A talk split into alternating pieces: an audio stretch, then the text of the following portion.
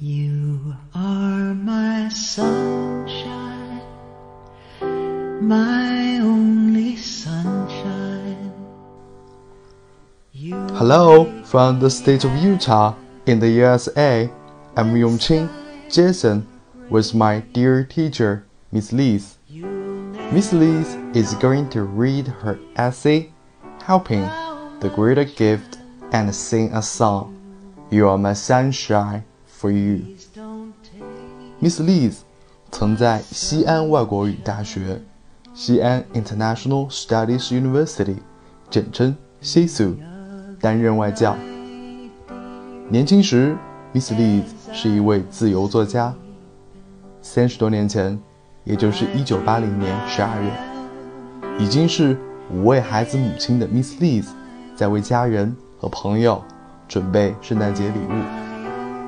这时，他想到了 Santa Helping Hand，也就是圣诞节帮助困难家庭准备礼物的活动。Miss Liz 和家人报名参加了。在帮助别人的过程中，Miss Liz 备受启发，并写道：“This is what Christmas, the mission of Jesus Christ, is all about: a personal sharing of abundance and need, face-to-face loving of our brothers and sisters.” 事后，Miss Liz 将这一段经历写成文字，并且发表在犹他州历史最悠久的报纸《The Deseret News》上，感动过无数读者。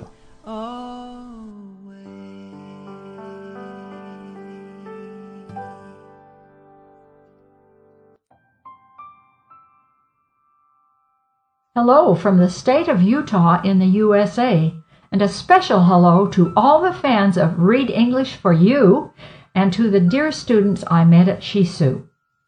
In America, we have the custom of helping families who do not have enough money to provide gifts for the children at Christmas time. This custom is called Sub for Santa or Helping Hands. Helping Hands is sponsored by a newspaper, the Deseret News.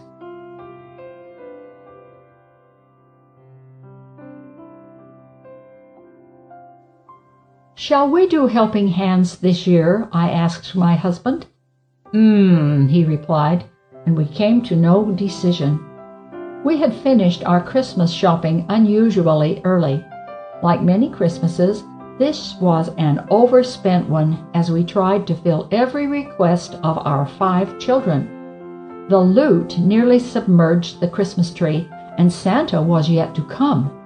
My husband's line of work was most rewarding that year because he made enough money, even after inflation, we could give very generously to our children. We hadn't forgotten our extended family parents, brothers and sisters, nieces, nephews, and cousins received gifts. We gave to my husband's office staff, his business associates, to our personal friends. And our children gave to their friends, teachers, and to each other. Three times we replenished our supply of Christmas wrapping paper. We remembered the less fortunate too Salvation Army, Christmas seals, Quarters for Christmas, and United Fund. We provided for people we loved and people who needed. But something was missing. As a family, we reviewed the marvelous story of the birth of the Christ child. We listened to Christmas music for weeks and had Christmas decorations throughout the house. Our Christmas cards were mailed. Yet somehow we felt uneasy, depressed. We could not catch the elusive and sought after spirit of Christmas. Every year we talked about providing a Christmas for a Helping Hands family, but we never did sign up. Our children participated at school in the program, but as a family, no. One early December day, almost on impulse, I called the newspaper. We requested a family with five children so that each one of ours could have a child to shop for. In a few days, we had our family. I was stunned. They had requested only one thing through Helping Hands children's underwear. I stared at the letter in disbelief. After the bounties of my own household, one homely item was incredible. At family home evening before Christmas, we bought the necessary underwear. Then each child selected two or three things his helping hands child might enjoy. My husband and I added a few items for the parents, and we went home to wrap everything. Two days later, we delivered the gift. Since the home was quite far from our suburban neighborhood, we had some difficulty finding the address in a rural part of the valley. A single bare light glowed through a curtainless window. We crossed the frozen pasture and quietly stepped on the porch. Sitting around a small black and white TV, wearing coats and huddled under blankets, was our Helping Hands family. Three daughters and the mother sat on a sagging sofa. The father and two children were on the floor, wrapped in an old quilt. There was no other furniture in the room, no Christmas tree. We were speechless. Sheltered by our overabundant life, we had forgotten that some people had to live like this. And all they wanted for Christmas was underwear for the children? We knocked on the door. When the children saw our boxes piled high with colorfully wrapped gifts, their mouths dropped and their eyes sparkled. The father of the family shook our hands and thanked us. The mother hugged us. We stood in the doorway and wept with gratitude and joy. On the way home, we were silent, a million thoughts in our minds.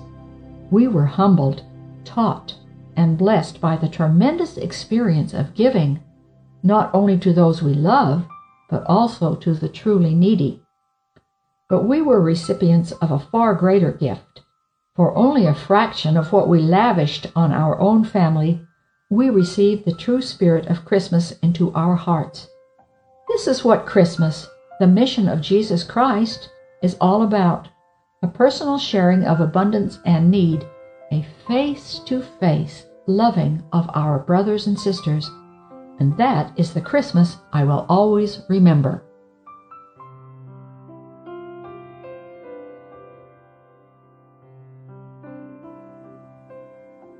It is really fun to have a Read English for You program, and so fun for me and my husband to think about our dear days at Shisu when we taught English there. It was a wonderful experience, and we loved our students. We also like to sing for our students and hope they would sing with us because sometimes singing lightens the heart, makes you smile, and feel happy. You are my sunshine, my only sunshine. You make me happy when skies are gray. You'll never know, dear, how much I love you. Please don't take my sunshine away. The other night, dear, as I lay sleeping, I dreamed I held you in my arms. When I awoke, dear, I was mistaken, so I hung my head and cried. You are my sunshine, my only sunshine. You make me happy when skies are gray. You'll never know, dear, how much I love you. Please don't take my sunshine away.